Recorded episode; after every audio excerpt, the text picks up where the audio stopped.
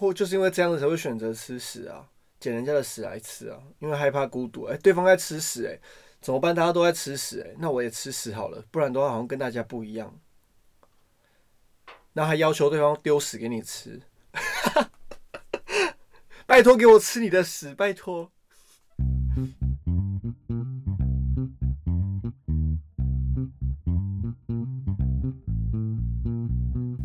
Hello，大家好，欢迎来到扣一下扣姐，我是孤令。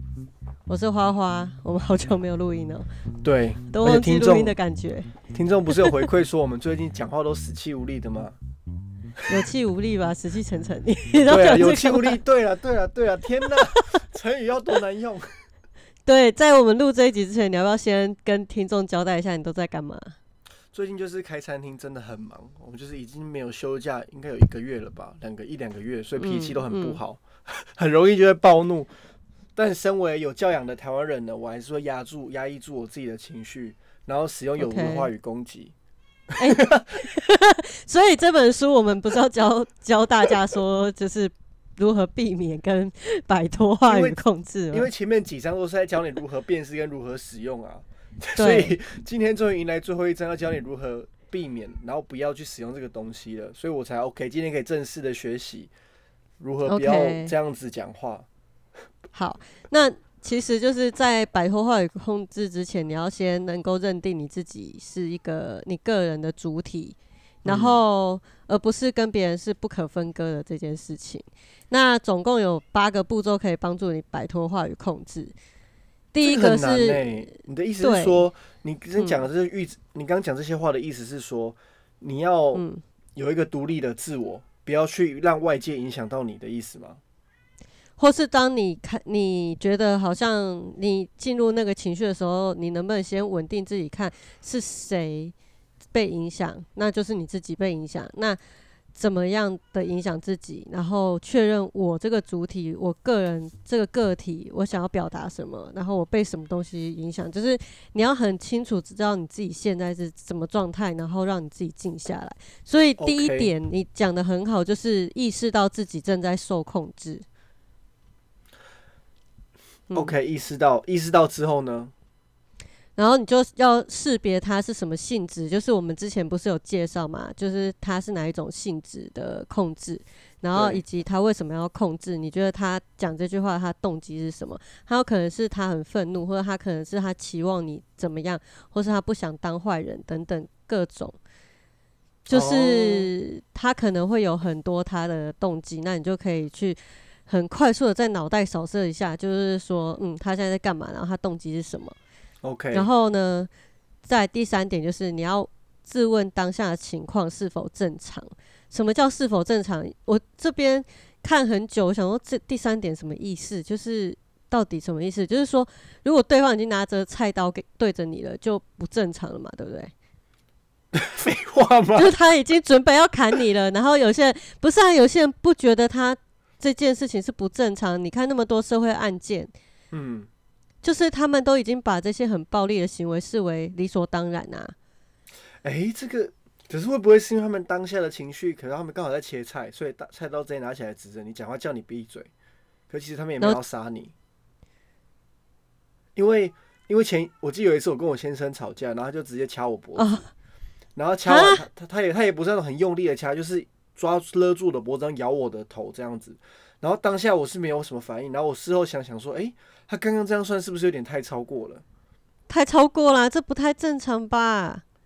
这蛮怪异的欸、很怪异，他要跟我道歉，可是我自己有时候也会很怪异啊。我说可能讲一讲，我就会崩溃，跟他讲说，不然你到底是要我怎样？OK，没有啊，我我觉得你这个还蛮正常的。是吗？好了，撇开对啊菜，刀不说，那下一个呢？如果对方菜刀拿出来了，下一个能怎样？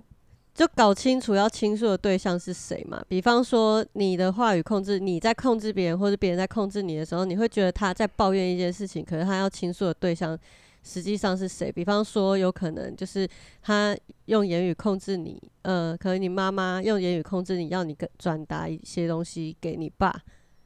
可是其实哦他要倾诉的对象是你爸爸，所以应该是由他自己跟你爸讲，而不是而不是透过你来说。了解，可是会不会他只是单纯想抱怨呢？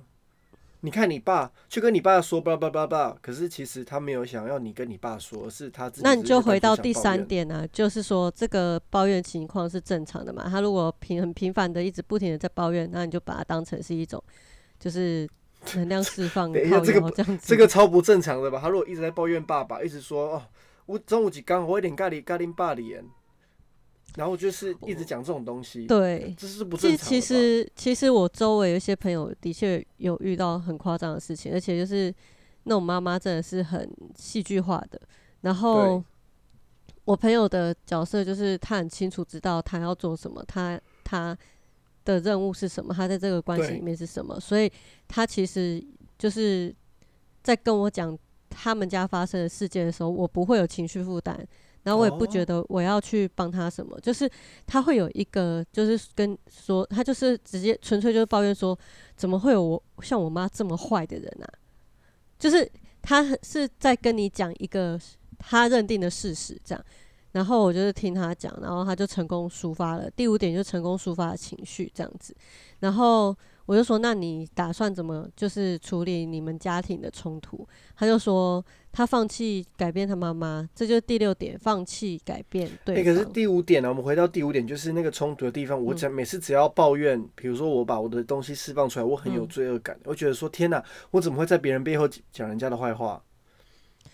为什么你那罪恶感哪里来？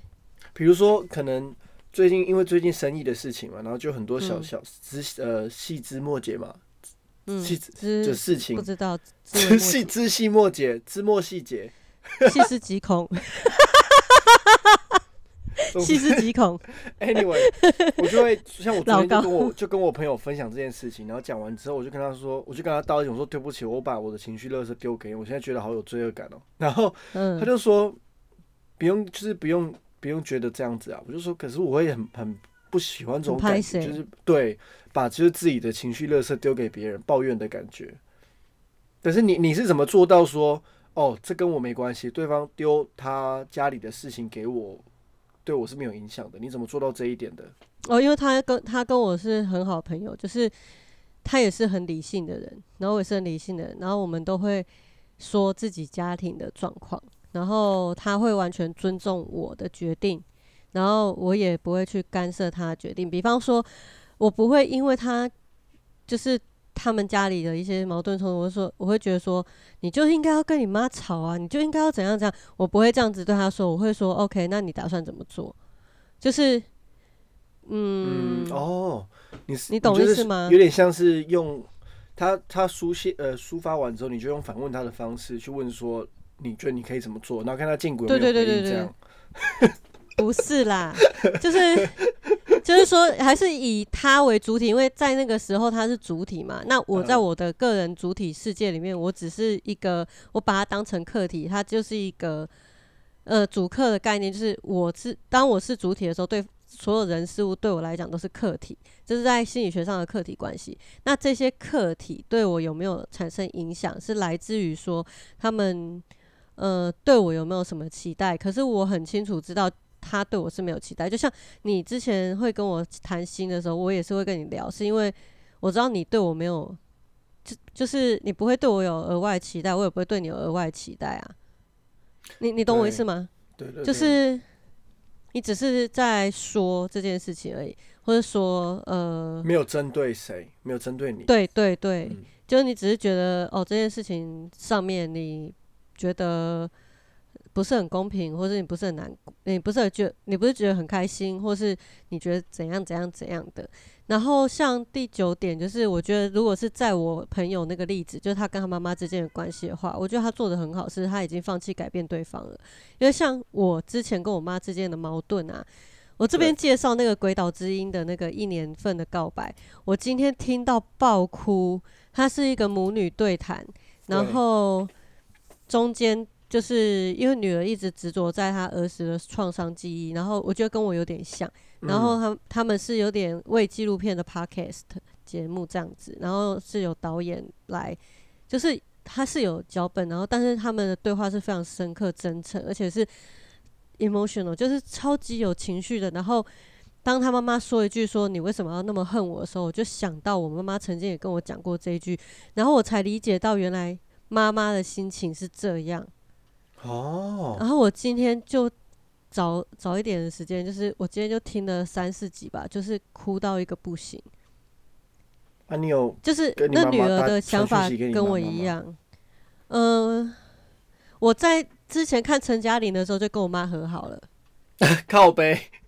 对对对，因为我就发现那个什么那个演陈嘉玲他妈那个啊，对，他就说啊妈妈又不知道什么之类，我就他说啊对他不知道，我就爆哭，我就打电话跟我妈说对不起，我不应该对你发脾气，然后开始在那边哭哭哭哭哭，我就说我不应该改变，想要改变你，什么什么之类，我也我们也没有恨你，然后就开始在那边哭，然后我妈说好了，妈妈知道你不知道。这样，天哪，对。输了，整个就会觉得说，干，我又输了的感觉。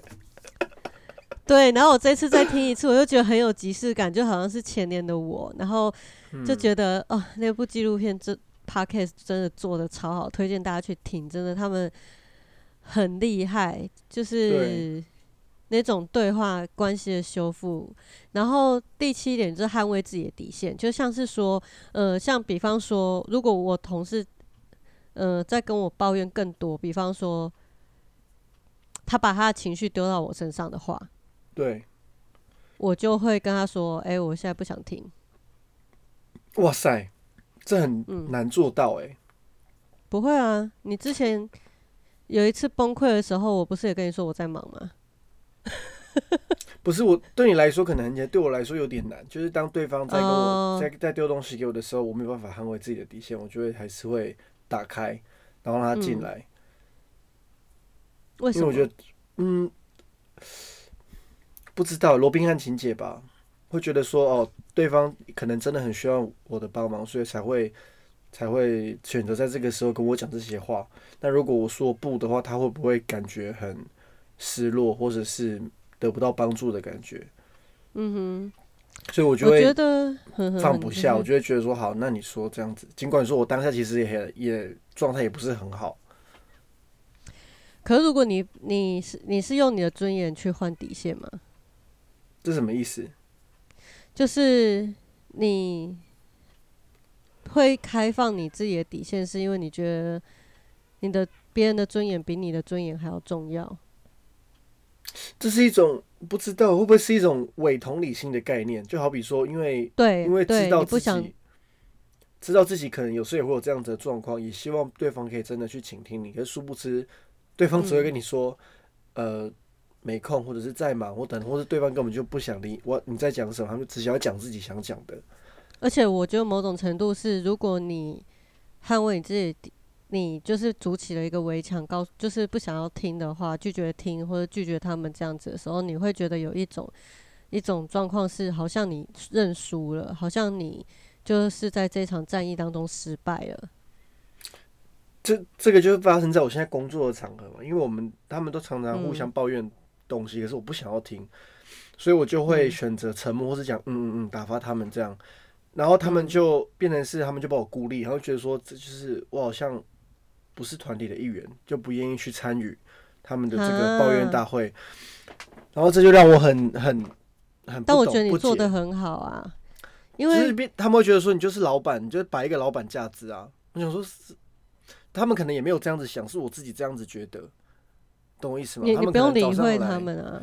OK，对，所以就是这是我我觉得你现在面面临到的人资管理的困境是说，你会希望能够跟员工站在同一同一阵线，可是员工在抱怨的事情其实是很微不足道，而且你觉得那不是当下最重要的事，对对类似所这样子，以没错。所以你就是一直在这个过程里面，就是想说，嗯嗯嗯，你并没有跟他们讲说 stop stop talking，呃之类的，就是你并没有阻止他们继续讲，你是你反而就是默许他们讲。就是如果你叫他们闭嘴，叫他们 stop talking 的话，他们会觉得说，哦，我我们连讲都没关系都不行嘛？对你在摆你老板架子是不是？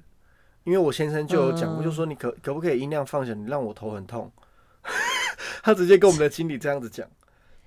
他其实可以用别的方式，就是说，哎、我们现在应该要处理什么事情，你可不可以等一下之后再讲？没有，主要是因为他讲话真的很大声，超级大声那种大声到你头会痛的那一种。先生就是我跟我那先生真的很需要话语权，话他非常非常需要，可是这又很难那个啊，所以我就我三个我先生讲，嗯为什么就不是就直接把他 fire 掉就好了？如果我说你真的不对啊，为喜欢他，什么不要 fire 他？然后他就说哦，it doesn't work like that，it doesn't work like that，然后就说哦，好吧，好吧，好吧，你每次都说 it doesn't work like that，那就好吧，那你就继续吧。所以你就是一直在压抑你自己，哎，对啊，我一直在压抑我自己啊，所以我很昨天我就很害怕自己嗯爆掉。我昨天就其实有小小爆掉，我就跟他说，嗯我现在真的好想回家哦。我觉得这一切对我来说都很不值得。就我到底是我之前煮饭是为了煮给我心爱的人吃，现在我煮饭是为了要怎样？钱是？为了要怎样？现在是怎样？嗯，对啊，对啊，是为了怎么样？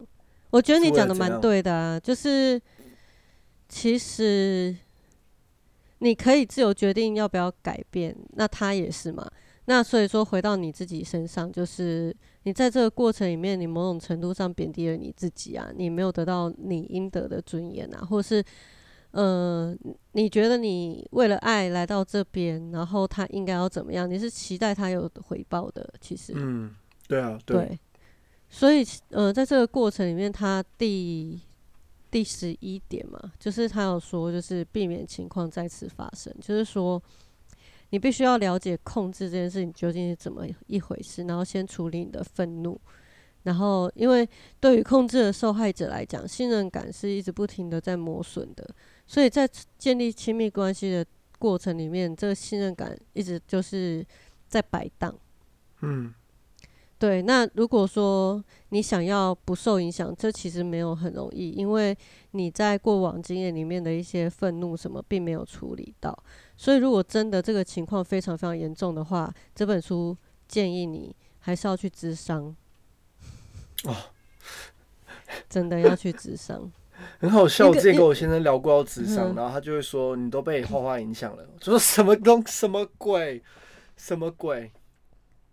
他们因为他们不知道智商在做什么，他们会把它跟影集上面在就是他们认为刻板印象的那种智商合在一起。可是其实现在的学派非常多，取向也非常多元，就是是一直在进步的一个、一个，而且这个科社会在进步，科技发之发达，就是很已经跟以前的那个。就是二十世纪，二十世纪，现在二十一世纪了嘛，跟二十世纪的那个智商已经差很多了。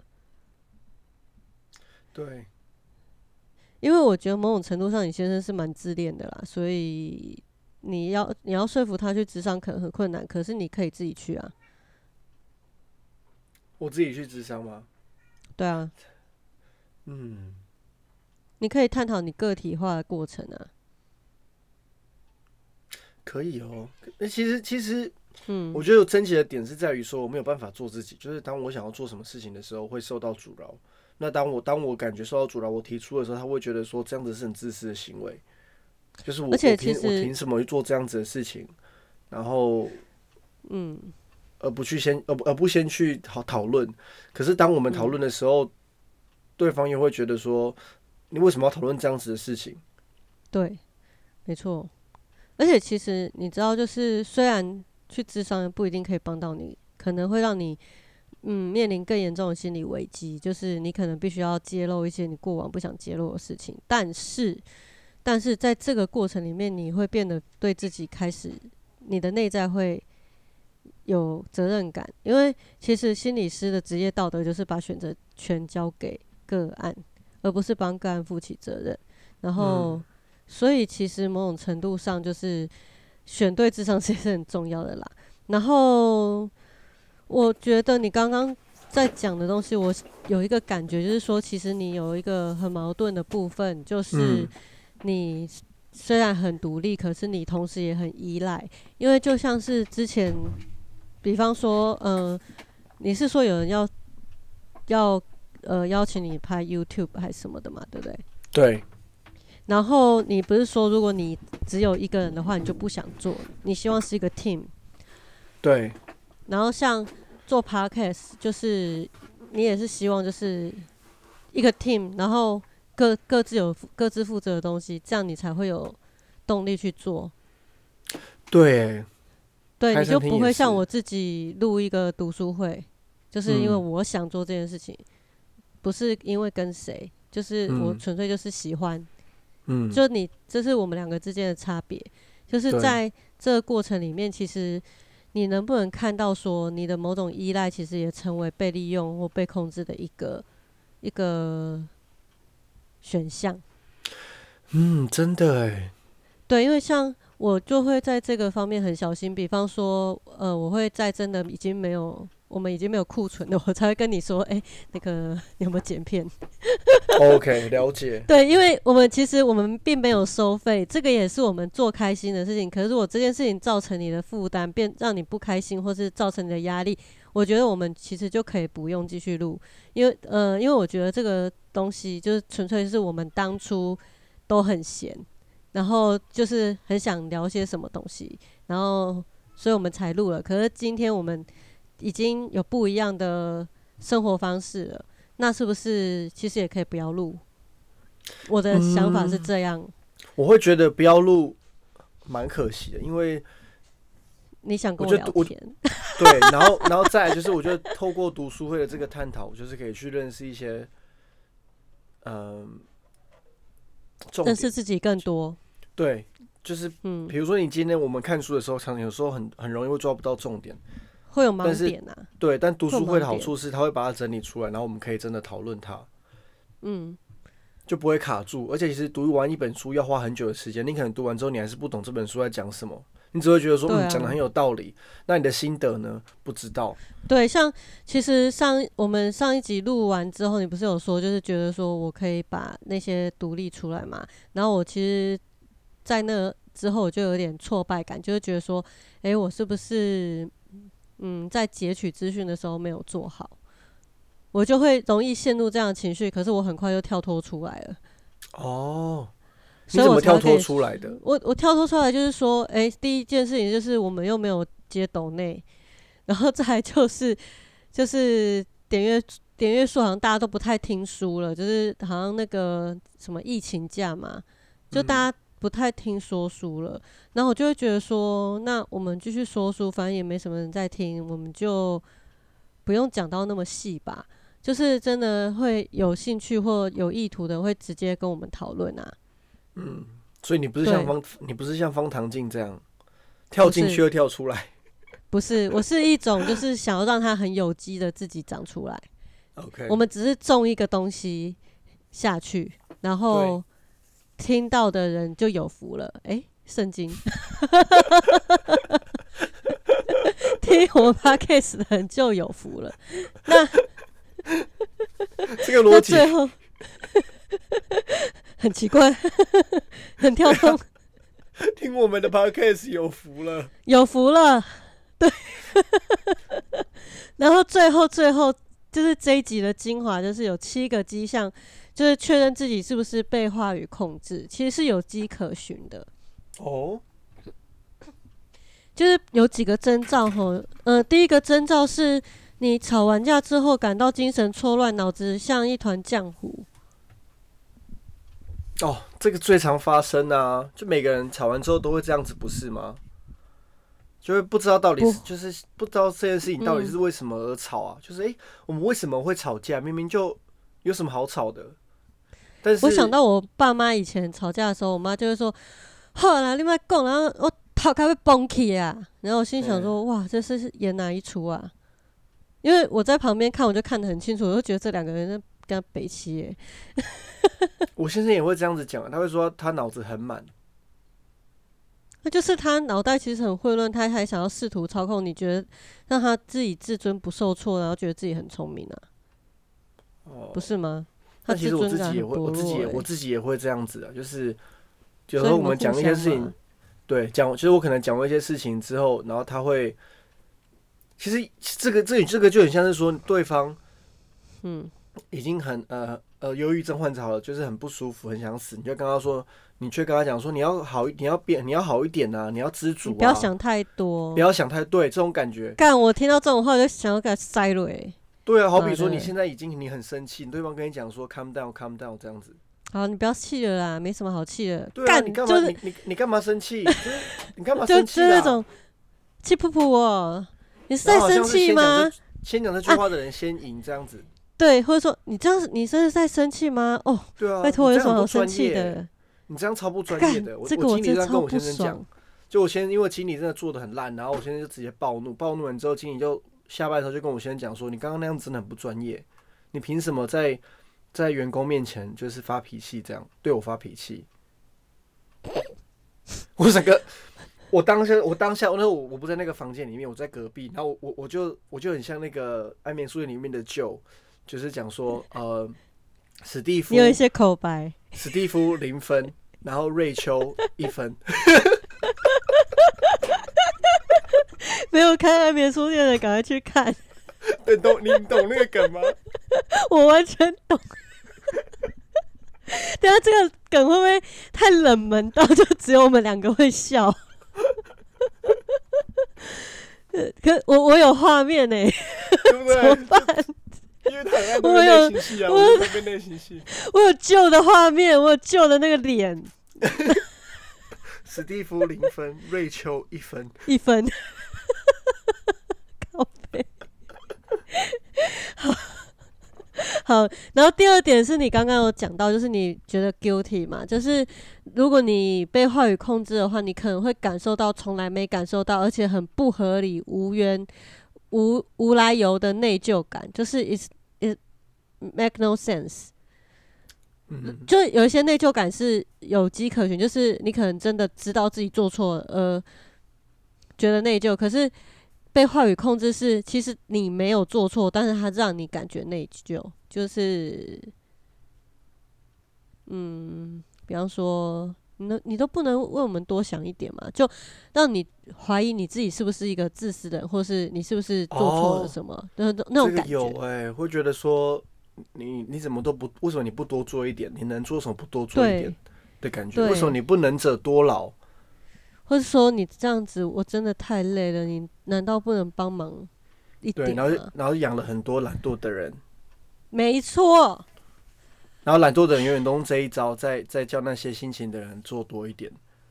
可是比如说辛勤的人自己也要自己也要那个啊，因为像嗯我本来昨天有一场会议要开，对然，后那场会议是早上八点到下午五点，总共八小时，然后是有算时数。可是其实我已经在放假了，就是我现在是用我的假期去就是出差，然后可是因为之前是还没有还没有疫情，所以那个是会有一个出差请示嘛。然后呢，现在变成线上，他超他们超级没诚意哦，他们在星期四晚上还是星期三晚上才寄一封信给我们，然后里面有八个影片，那八个影片呢，你都要全部看完，总共八小时，然后要写一份考卷，然后你写写对答对八题就给你八小时的时数，你答对一题就给你一小时的时数。太贱了吧！我直接果断放弃耶！我以前会觉得说，是我是不是应该要充实我专业？我要好好那个。然后后来我觉得他们这个做法就是不信任我们这些专业人士啊，因为如果你这个课程真的那么好，啊，算了，我不想讲了。我觉得就是一种 完全不信任我们这些从业人员，你知道吗？他的那个做法非常的无耻，就是他们就觉得说。就觉得说，哦，反正我们就只是混个时数或是怎么样的。好，难道嗯我们会因为这个八小时而变得更专业吗？请问，那个专业的呃训练只有八小时吗？你们对啊，这不就是本来就你们的东西吗？这八小时只是在像是回溯，告诉你们说，这这提醒你们之前学或是过的东补充一些新知，对啊，哎、你花了八个小时看影片，然后你还要然后你还要写问卷，你没有答对，对。你还不能够拿到时数哦。干，可是我前面已经浪费八个小时在那边看影片了、欸。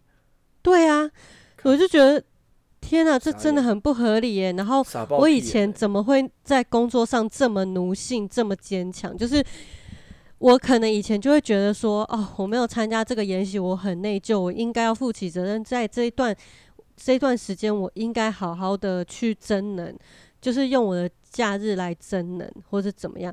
然后像大 P 他们，我不知道他同事会不会听啊，反正他们公司也是很奇怪，我现在要屌了。他明明放假，他还要去巡店，每一间店都要巡，他等于半天都不在家、欸。他放假，他要去巡巡店？然后还要去店里开会，为什么不在上班的时间就把这件事情处理好了？开会时间算是工作时数吧？是啊，我就觉得超级扯啊！就是他这样你符合劳基法吗？傻眼呢、而且因为他是店长，他就要多负一些责任嘛。然后外送平台也是他下班回家之后再建立那个外送平台的那个订单什么之类的，他等于额外又花了加班时间，没有加班费。干，我觉得我们夫妻超级奴诶、我就是看着他做这件事情的时候，我意识到就是妈的，就是我也没有多人家比较多的钱诶、他是然后我还在那边，对，他他是店长钱也没有比，人家多。多一点点而已。而且他排假，他不能排周日、天哪，他只能排礼拜几？平日。那等于是你们都碰不到啊。呃，现在碰得到，因为我在家上班。可是那个、那个、那个感觉非常讨厌，就是我要开会的时候，对不对？因为我们嗯电脑桌就只有一个，所以他等于坐在我旁边，他在那边打电动，我在他旁边开会，我会觉得看得不爽。然后他可能因为他觉得他放假，他要就是玩游戏或是跟朋友聊天什么，他要就是放松。可是那个时间我就是要上班，我就是要开会，我就是有很多事情要做。Oh my god！出去我觉得超级烦。我就说你给我去旁边，或者怎么样，或是我就我就那个时候做了一件事情，就是我把我的电脑移到另外一个有插座的地方，然后他就说你干嘛？我就说你吵到我了。我在我要开会，我不能这样子，你这样子让我没办法专心，而且别人会听到你的声音。嗯，然后我们空间就是这么小，对啊，然后他就说好，那我不要玩游戏，他就跑去床上躺，然后我就觉得说，跑去床上躺。对我就觉得看很烦呢、就是 那个做，哎，我也不知道罪罪，恶感就跑出，内疚感就跑出来了。对他就是用这种方式来操控我内疚感，他就会觉得说，为什么我放假你也不放过我？可是其实他放假时间我在上班啊，就是没有互这个完相体谅的全感觉吗？没办法，对，没办法磨合。我觉得很多人在家防疫真的有这种这种困难呢、我真的听到超多不容易耶。超多夫妻快离婚了，真的。嗯，而且真的很多人就是说，天哪，我我从来没有那么讨厌我的另一半过。我前前一段时间真的超讨厌他，真的觉得很烦。Tell me about it。好了，下一个。OK，第三点，我们真的在第二点那个内疚感讲太久了。第三点是你身体会有一些症状，比方说跟他吵架之后，你会不舒服、头痛，然后或是有一些胃胃胀气、胃痉挛，或是我会、手抖，胸闷、手抖，对对对对对，胸闷、头晕、晕眩，然后甚至昏倒。嗯我会耶，我会手抖到一个不行哎，嗯，就发生就是冲突的时候，手会一直抖。我有一个朋友最近跟我说，他跟他伴侣吵架完之后，他气昏诶，他是真的就突然瞬间昏倒这样，然后他伴侣就突然就是很害怕，然后他自己也很害怕，他 怕他死掉。这是血压太高的关系吗？不知道，然后他就开始就是觉得他会不会得到忧郁症，然后所以就去看身心科，然后医生就说应该是适应不良，还没有到忧郁症，只是适应不良。然后这个适应不良呢，我最近跟一些朋友聊天，我发现好多人在这个疫情期间都有这个问题，跟室友、跟家人、跟伴侣、跟各种，就是你本来不会适应不良的东西。因为你必须在家里面很长了，你被迫去面对那个情境，然后就会开始有一些可能低潮啊，或是无来由的感伤，或者自我厌恶，或是厌恶别人这样子。哦，对，那可是如果你在你在被话语控制的时候，你会更深刻的感受到，就是我很忧郁，而且我这个人很不被爱，我很讨厌，我就是一个没有价值的人，然后。嗯甚至是会很绝望，有暴力或自杀的冲动，你就会发现，就是很多案件不是都社会案件都是因为感情当中出现了问题争吵，然后就某一方对另一方施暴，或是就是反反施暴这样。我对吧就有这样子的感觉，很可怕。对啊，想像那个回把自己杀掉的感觉。Joey 就杀别人不是吗 对啊，？Joey 他很绝望，他不是先把贝卡关起来？哎、对那个安眠书店已经出很久，我们现在爆雷是可以的哦。就是 这个情节就是在讲一个恐怖情人，然后他蛮粗快的感觉，就是那个旧友就是一个连续杀人犯，然后他就杀他的女朋友，然后他就是会对他喜欢的人有一些不切实际的想象，然后当他幻想一直破灭、一直破灭的时候，他就会施以各种控制。可是，在认识这些人之前，他会花很多时间跟踪，然后想各种机缘去让他可以跟他伴侣，就是增加那种机会。然后他反正他有一有一个第一季吧，那个贝卡是贝卡 Becky，呃，贝卡哦，Beck 贝卡贝叫 Beck 哦吧，不是贝卡吧？而且是旧，不是 Joey，好不好？你干嘛一直在台湾还是英文吗？Joey 贝卡还是英文吗？睡在我记得是 Joe 跟 Beck，Joe 跟 Back，所以不是什么贝卡或 Becky 哦。不是贝卡，也不是 Joey 好吗？是 Joe 跟 Beck。好啦，如果有看安眠书店的听众，请帮我就是帮我们纠正一下，因为我懒得二刷，我已经刷了刷四次了。好，总之就是那个 Joy 就会就会很绝望，然后就会把那个另一半囚禁起来，然后那个就是被囚禁的女生就当然想想要逃脱啊，她就还是一直不停的在说谎，然后因为。那个男主角本来就有信任上面的问题了，所以他就会觉得很绝望，他只好把他杀掉。他就说：“不是我没办法，是我已经没有办法，我必须要把你杀掉。”这样子，嗯，就是他说我已经没有办法了。我他他他也很绝望，他对关系也很绝望，这样他就是会把对方杀掉。然后第二季就是他遇到一个比他还厉害的人。对我超爱第二季的女主角，她真的超级变态，love，哦，超讽刺，她叫 love，可是她做的行为超不 love。但其实如果撇开他撇开他们的感情不说，他们真的独立起来的话，都是个很好的人呢、哎、我觉得我们这一集是不是其实可以用这部剧来串联？因为你看哦，Love 的弟弟是唯一一个正常人，可是他是被所有人灌输他不正常，他必须要接受治疗的人呢。对啊。可是实际上很崩溃，他一直很处于崩溃他的情况后。来他就死掉不是吗？还被杀死。嗯，哦，对，就是如果你们想要知道被话语控制的人，请看《安眠书店》第二季的那个女主角的弟弟，他就是那个被控制的人，他完完全全在这个套路里面。我感觉我就是他那个弟弟哎、其实他被控制的原因，他被控制的原因就是因为他依赖。嗯，他对对对对对，他觉得姐姐是就是他的人生依靠，他没有姐姐他不行，然后什么什么之类所以可能然后姐姐才导致这样子的情形发生。然后姐姐会这样小淘气，你都是这样子什么之类的，姐姐都是爱你的、啊、什么的。就弟弟有依赖的问题，然后姐姐有控制的问题，所以就互相互相就 match 在一起了。对，然后还有就是对方的语言啊，常常会出现就是 you never, you always, you 什么样，我们之前讲过嘛，好或者是 you are，或者是 you wasn't 怎样呢？就是那种很肯定你是怎样，或是你不是怎样的那种话语，就是你就要知道说，哦，他正在控制你。嗯，对，就是比方说，你就是很懒啊，你就是废物啊，你还要我讲吗？难道你不是吗？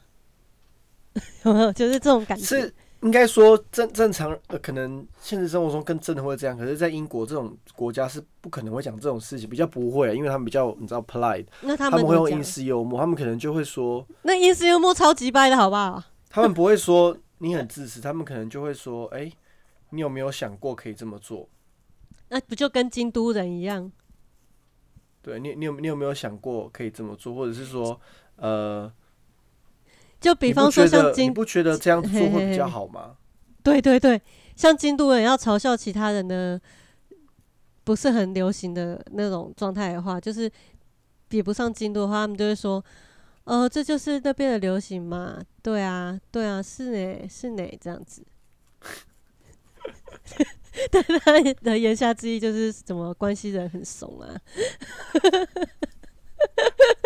那种这就是感觉那边的流行，好会哦。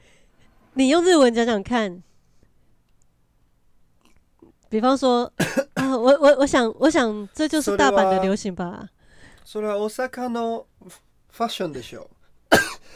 ね对ですよね。大阪のファッションよね。对对对对对对对ですね。ですです。 超想揍你的哎、然后东京人就不会，东京人就是说，哎、有问题吗？就是那种，哎、有问题吗？需要质疑吗？那种感觉。え？なんで？对，就是一种，诶就是说，哎、所以不是这样吗？そうじゃないの？好欠揍哦！ 然后女你真的生就是会很会，わからねえ。知らないわ。本当？マジで？嘘。而且他们他们很有一个点是，比方说，我看，因为我看很多 YouTube 彩妆，哎、这边离题一下，我看很多 YouTube 彩彩妆，然后你很明显就是，比方说，呃，美国人他会很直接的点出说，I don't like this palette before because 什么什么，哎真就是他会的哎 很直接说，哦，这盘眼影盘不 OK，因为怎么样怎么样，而且它应该要标示什么什么。英国人会说，You can't，就是会指指控品牌说 You can't do this to us，什么他就会比方说这个品牌我们都是他忠诚的粉丝，为什么他们这次做的那么劣质，这样子对我们非常的不公平？英国人是这样讲，然后日本人就会说。他们如果真的很漂亮，他们说 Kile 这样子是 K Kile 吗？这样念 Kile。嗯，綺麗。很漂亮 k i l e 这样子。可是他如果真的就是觉得呃差强人意，卡哇伊 so 就是不是没有 so，就是卡哇伊呢，就只有卡哇伊这个词哦，only 卡哇伊。嗯，这个就他们就是他们的怎么讲，被训练出来的专对业嘛，就是丑的对东西他们会先用卡哇伊来带过，就也没有丑但是就是普通，他就会说卡哇伊的熊，他们就不会针对他们，可能就会讲说，哎对，k i l e 他们可能不会，他们讲 k i l e 不是画在是脸妆上的 k i l e 而是说他的样子很可爱，样子，对对对对对对。对，然后他不会，就是他真的很喜欢，他才会说哦，我很喜欢他在我眼睛上的样子，这样子。唉，所以我就觉得还蛮正向的啊，其实。对，就是，然后像台湾人就是说，嗯，我不喜欢，这这这样不 OK，真的很不 OK。周明轩吗，不是，我觉得台湾人就是很直接，好就好，不好就不好，就是会不会就是因为我这个样子，所以才会被大家觉得说我怎么可以这么直接？我都很直接讲，不好就是不好啊，对啊，不好就不好，有什么好好在那边，就是不好啊。我都直接讲出来，哎，就是烂就是烂啊，然后就伤他们的就是烂啊，面子吧，他们他们就不愿意认错啊？对啊，我觉得你怎么可以这样讲话？哦你才几岁，你可不可以这样讲话？一直问我几岁，所以我跟你说，来第七点，你要认真听，就符合你现在这个状态，就是说，所有让你对自己的感知产生怀疑的话，这些话语出现，你不再相信自己的感知或推测的感觉的时候，或是当这类的感觉和话语在正常情况下从来没有出现过，但是在某些情境下会出现，不管一起出现也好，或分开出现也好，或是没有明显理由，你都应该注意说他们正在实施言语控制。所以如果我有自我怀疑的话，其实我先自己审视过一遍，如果发现自己没有问题，其实这样很容易嗯会不会变成自恋啊？就永远都觉得自己没问题。你可能可以去思考说，就是你为什么会没有办法信任你自己？因为有可能是你害怕失去这段关系啊，或是因为经济的依赖啊、社会的孤立或是羞耻感，让你没办法去独立，在这个过程里面独立。哦嗯，而且嗯可能就会对自己的感知很模糊，没办法信任自己的判断，然后你就会不停的询问跟确认。可是我先生他就一定要这样子，他说你不管做这样，都一定要先询问跟确认呢、包括包括我现在，因为他们就说好，那你就负责在那个社群软体的工作好了，所以我就在包括包含我 PO 任何东西，他们都说你一定要先给我们确认过，你才可以 PO。然后我可能打了这个东西，他就会说不能打这样子，我就说为什么？他就说，比如说我打说你们喜不喜欢？他就说不可以这样子打。我说为什么？他说如果对方说不喜欢呢，你不是很尴尬？我说等一下，可是社群软体不是这样子经营的、啊。比如说你你呃今天呃今天晚上跟我们一起来 party 吧，然后就说不能这样打。我说为什么？还有对方说不要怎么办？就说你应该是要惊叹号结尾，而不是问号结尾吧。然后我就跟他讲说，可能是你不懂社群软体吧，因为现在的流行，现在的人，现在的年轻人，他就说，你看你又你又来跟我讲这个，你永远都说我不懂怎样，我就说，可是你要学啊，如果你你可以懂我们年轻人想什么，你就不会这样子跟我讲啦，就觉得说一定要这样讲。嗯如果对方说不想来怎么办？那就哦，原来我在。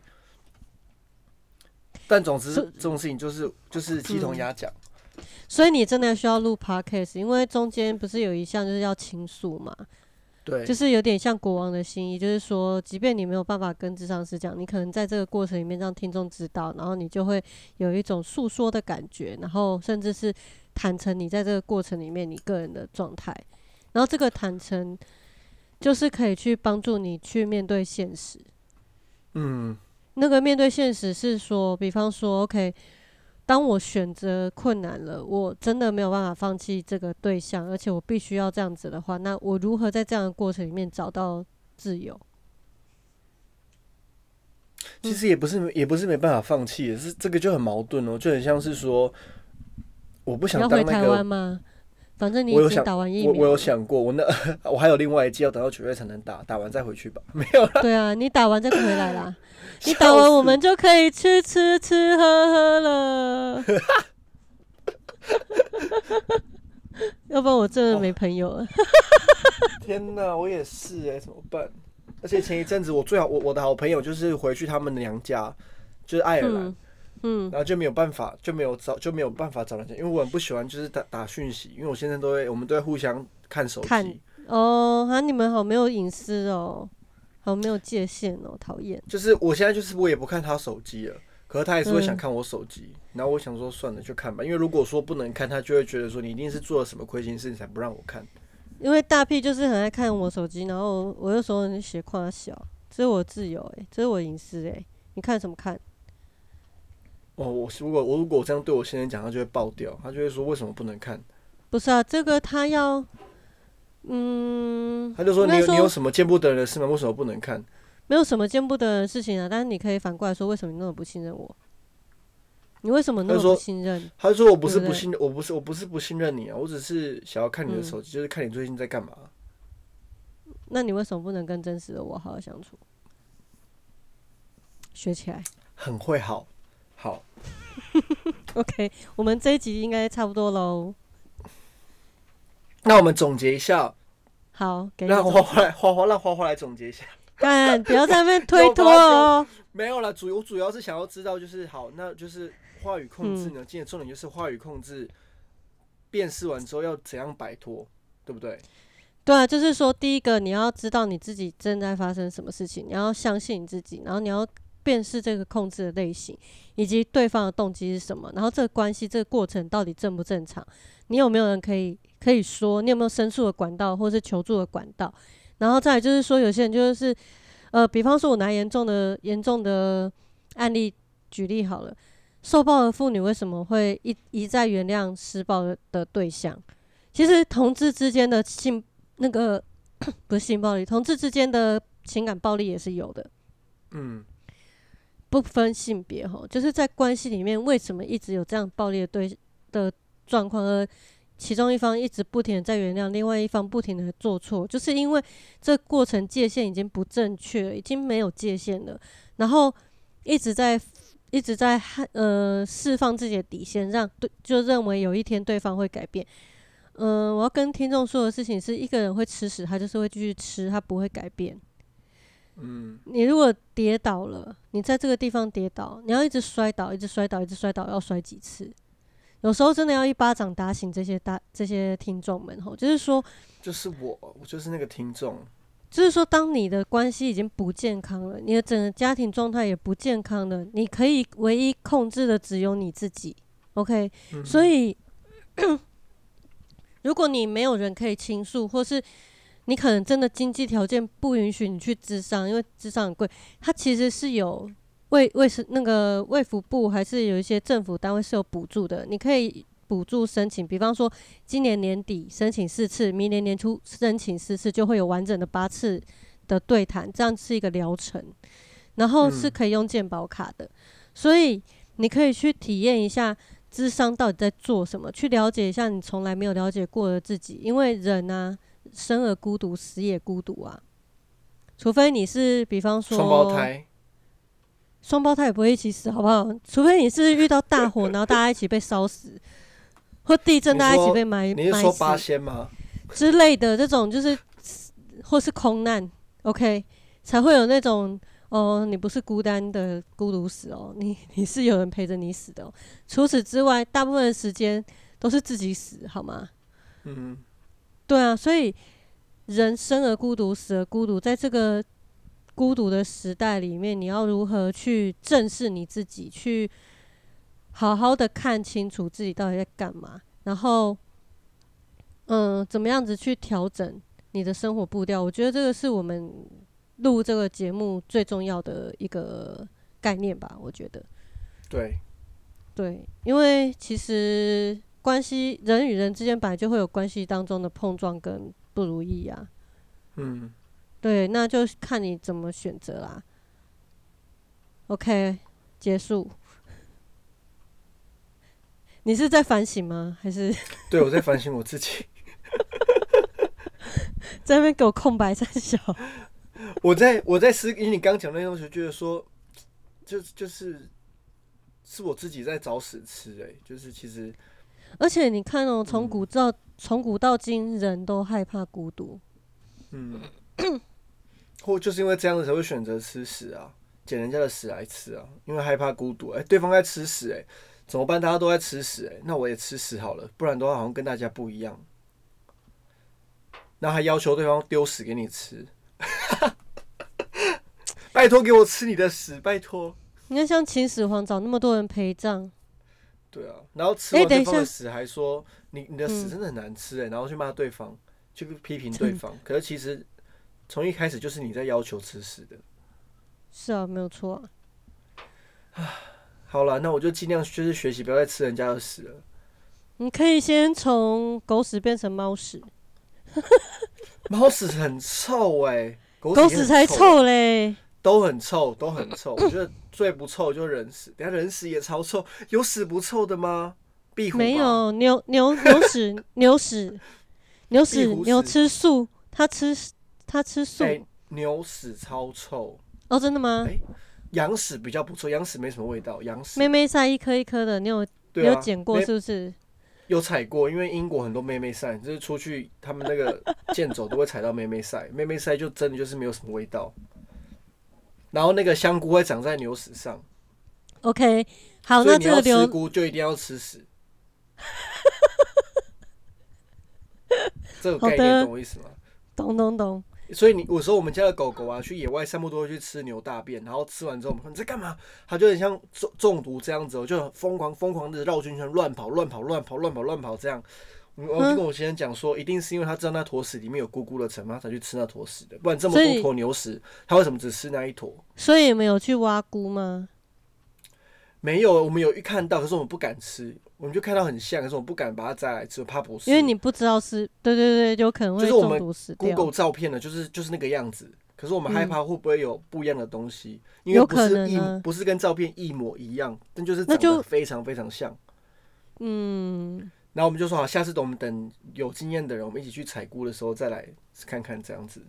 对，会比较好。OK 啦，对啊，好，那我们的交那个不交友软体，我们社群交友软体，我们社群软体，哎、给你介绍我们社群软体，我们的社群软体有 Instagram，叫做抠一下，等一下，抠底线 H H。我来讲，我来讲，然后你很烂呢、很我们的社群软体很，简单。我们社群软体，我们的 IG 是 C A L L 底线 H L 扣一下，然后你可以到我们的社那个 IG 上面有一个 Link Tree，Link Tree 可以连接到我们各方的收听平台跟我们的 Telegram 群组，然后欢迎加入我们一起聊聊天。那我们今天就到这边喽，拜。哎、你真的超顺的哎、所以可以停了吗？我每次讲社群问题，我都会嘎了西，加了西。好了，拜拜。拜拜。